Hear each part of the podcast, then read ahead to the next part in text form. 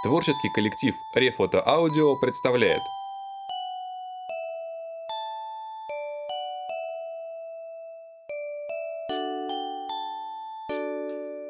Андрей Жвалевский и Игорь Мытько. Пори Гаттер и Каменный философ.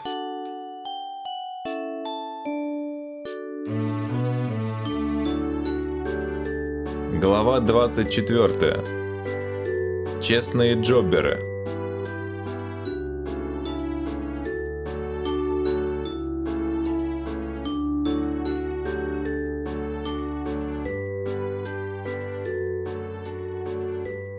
Мистер Пори! Мистер Пори! Вставайте! Голос доносился словно из колодца. Мальчик не пошевелился. Тогда кто-то требовательно куснул Гаттера за нос. Дважды герой застонал и перевернулся на другой бок. Вчерашняя ночь была вычеркнута из жизни. До утра Пори совещался со своим штабом – и составлял планы подготовки к соревнованиям. Сейчас его могло поднять с кровати только сообщение о возвращении того, кто постоянно не дает выспаться. «Вставайте! Мардевольт вернулся!» «Что?» Пори подскочил на кровати. «Как Мардевольт? Что Мардевольт? Откуда?» Рядом с постелью возвышался дубль-дуб в полюбившемся ему камуфляже – Мисс Миргиона велела передать, что пришел Кряка. Он плачет. Он говорит, что его мордевольт обез... обез... обез... По страдальческому лицу юного друга Ментадеров стало понятно, что он не только исчерпал свой словарный запас – но и вышел далеко за его пределы. Гаттер наскоро оделся и заскочил в ванную. Побрызгав себе на лицо холодной водой, мальчик внимательно осмотрел собственный нос. Ему показалось, что он видит следы зубов на кончике. «Слушай, Дуби, а зачем ты меня за нос укусил?»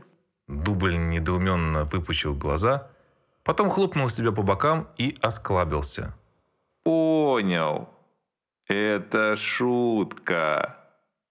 Мистер Пори шутит. Гаттер оценил размер дублевских клыков, подергал себя за нос и решил не развивать тему. Команда мудлов, рискнувших потягаться с самими магами, дислоцировалась в комнате 1114А. После повальной дактилоскопизации это место пользовалось дурной славой – и гарантировала полное уединение. Кроме пейджер и Аесли, в кабинете присутствовал Кряка Малхой, бедный и больной. «Что случилось? Откуда Мордевольт?» С порога набросился на друзей Пори. Мерги поспешно отвернулась к окну. Плечи ее подергивались. Похоже, она с трудом сдерживала рыдания. Сен сохранял невозмутимость, хотя изредка покусывал себя за губу. Сегодня ночью, когда Кряка ходил в туалет, на него напал фиолетовый призрак и полностью его обезмажил. Лицо Аесли перекосилось. В результате Малхой утратил свои магические способности и теперь может участвовать в нашей команде. Когда Малхой это сказал, от неожиданности я выронил перо, которое упало под стол. Я попросил Кряка подсветить, и я как дурак ляпнул Любус. Безжизненным голосом закончил Малхой. На кончике палочки самозванца Мудла Кряка послушно вспыхнул голубоватый огонек. Мергиона наконец перестала сдерживать эмоции и разразилась неприлично громким смехом. А если подхихикивал ей, прикрывая рот ладонью. Дуб, оглядевшись, решил, что сейчас будет уместным продемонстрировать окружающим 32 белоснежных, явно не настоящих зуба. Себя Пори обнаружил согнувшимся от хохота пополам. «Вам же нужны игроки!» Взмолился Малхой, когда смех немного поутих. «Я в сборной курса даже уговаривающим был. Один раз. На тренировке. Но вам же нужно набрать 19 человек!» «Не нужно. Мы прекрасно управимся вчетвером», успокоил его Пори. «Но это же не по правилам. Вас же снимут с игры. А вот тут нам и поможешь ты. Все-таки уговаривающим? Не поверил в свое счастье Малхой. В некотором роде да. Но уговаривать придется не какой-то там шарик, а все магическое сообщество. Ты должен организовать пиар-компанию, направленную на разрушение стереотипов. Чью компанию? Ты выпустишь несколько газет, в которых как бы, между прочим, подкинешь читателям идею о том, что правила Фудбича не идеальны и вообще необходима полномасштабная реформа. Понятно? То есть ты должен внушить читателям, что в Футбич можно играть не только в 19 ром, но и в 17 ром, в 15 ром, в 13 ром и, наконец, даже в четвером. Кряка начал светлеть лицом. Еще можно интервью взять. Я знаю одного вратаря, которого забыли на поле. Отлично! Приведи статистику о нервных заболеваниях зрителей, которые не успевают уследить сразу за 38 игроками. Краткую историческую справку дай. Наверняка в первых играх не по 19 человек участвовало. Возвратимся к истокам. Провозгласил новообращенный политехнолог. Да, а еще можно. Первая газета должна была выйти еще вчера. Классическая начальственная манипуляция. Правильный ответ подчиненного. Значит, сегодня уже поздно? Можно расслабиться? Конечно, Сен. Заторопился к выходу Малхой. Будет сделано, Сен. И помни, Кряку, Крикнул ему вдогонку старший политтехнолог. ты нужен Пори.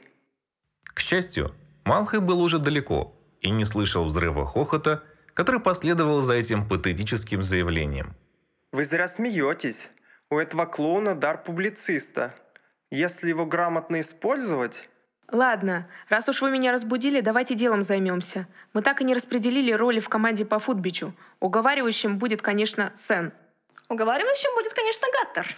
Поправили его из форточки. Пори поднял глаза и увидел Свинчатовского 12-го. Можно влететь? Вежливо поинтересовался Свинч. Конечно, конечно. Знакомьтесь, это мистер Свинчатовский 12 Сен, а если? Мергиона Пейджер. Пейджер! Знавал я одну вышибалу по фамилии Пейджер. Даже м, сталкивался с ней. с вышибалой? Но ведь вышибала имеет право бить только по блинджеру. Та мисс Пейджер, о которой я говорю, имела право бить по всему, что казалось ей подозрительным. Это была моя мама. Извините. Ну, по крайней мере, ты умеешь извиняться. А уговаривающим все-таки должен быть мистер Гаттер. Но Сен для этого гораздо лучше подходит. У него голова варит, а у меня нет. И язык подвешен. А у меня... И тем не менее, играть нужно тебе. Я уже рассказал семье, все в восторге.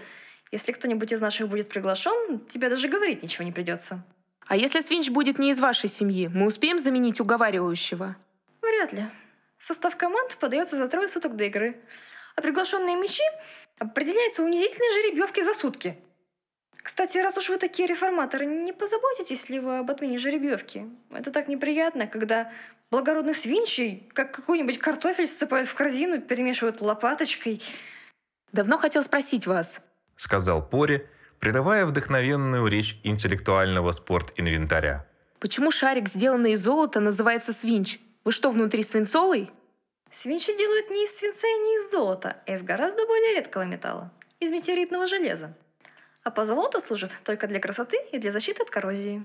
Тогда откуда пошло название? Это все блинджеры. Тупые придурки. Обзываются и дразнятся. Одна из дразнилок и прилипла. Ладно, готовьтесь. Я, собственно, на тренировке. Раз неделовцы уже, наверное, землю роют. Полечу, развлекусь.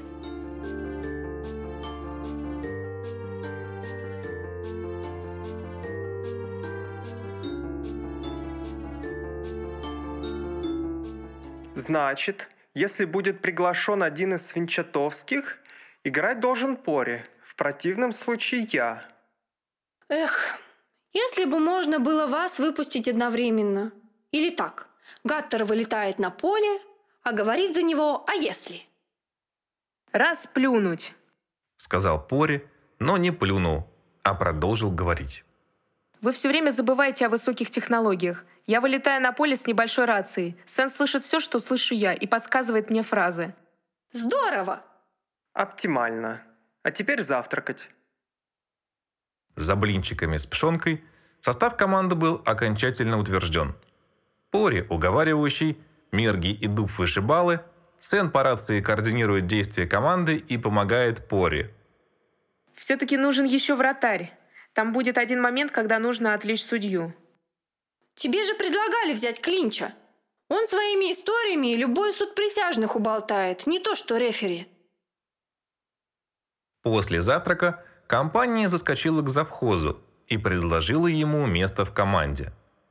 Клинч с радостью согласился и тут же начал рассказывать, как он играл вратарем за сборную вооруженных сил и так загрузил судью, что тот хотел застрелиться. Но Сен вежливо попросил отставного майора поберечь силы для матча. Затем друзья вернулись в 1114А и принялись за дело. Гаттер безостановочно паял. Мерги выпросила у него кассету «Спящий бык, притаившийся пастух» и в сопровождении дубля оруженосца ушла тренироваться. Сен делал выписки из толстенного тома «Искусство вести переговоры». После обеда подготовка к футбищу была практически завершена. Гаттер смонтировал антигравитаторы, то есть замаскированные коробочки со встроенным заклинанием Боингус из восьмой главы, на метлы, которые им тайком выдал завхоз. И Мерги с Дубом немного потренировались. Дубль, на удивление, быстро разобрался с системой управления и даже превзошел в искусстве пилотажа свою хозяйку, которой никак не удавалась петля Нестерова в связке с двойным Имельманом. Точнее, удавалось, но только с существенными разрушениями. Сам Пори не без опасения взобрался на свое помело 1631, четыре месяца провалявшееся в камере хранения. Это оказалось достаточно мощное хотя и неуклюжее транспортное средство. Оно плохо слушалось руля и периодически зависало, заставляя вспоминать домашний компьютер и Windows ME. Для уговаривающего сойдет. А вот как ты на ней собрался в гонках участвовать? Резюмировал Клинч, когда Пори приземлился. Ничего, сейчас установим турбины, припаяем бак, смонтируем электронику. Заводным эльфиком летать будет. Над помелом Пришлось провозиться до вечера. Чтобы товарищи по команде не скучали, Пори выдал каждому по наушнику и микрофону, вручил ценную станцию конференц-связи и предложил отработать вопрос координации движения в воздухе по командам с Земли. Примечание 141. Формулировка, предложенная Клинчем. Пока товарищи пытались скоординироваться, капитан завершил монтаж, прогорел движок и решил испытать метлу в гоночной конфигурации – он забрался на помело и плавно повернул ручку газа. Впоследствии Пори задавал себе вопрос, что было бы, если он повернул ручку газа резко. Форсированная катализатором и усиленная заклинанием «Эх, прокачу!» турбина взвыла, как раненый бармаглот. И мир с умопомрачительной скоростью рванулся назад. Феерический полет продолжался всего несколько секунд – и закончился так же внезапно, как и начался. Ошеломленный Пори сидел на земле и пытался понять, что произошло. Судя по всему, метла на полном скаку врезалась в дерево, под каковым и сидел мальчик. «Где я? Куда меня унесло? Что это за дерево?» Думал он, стараясь сориентироваться на местности. Ответ последовал незамедлительным. Вот повезло, это же психованная пальма. Огорчился Гаттер. Но долго огорчаться ему не дали. Сверху уже засвистели любимые кокосики, которые при удачном, вернее неудачном стечении обстоятельств вполне могли проломить голову даже дублю. К счастью, Пори заметил отверстие у самых корней пальмы. Он с трудом протиснулся в него и решил переждать кокосопад в безопасном месте – Место оказалось не таким уж и безопасным. Как только Гаттер попытался устроиться поудобнее, корень под ногой подломился, земля осыпалась, и Пори рухнул вниз, тщетно пытаясь схватиться за что-нибудь рукой.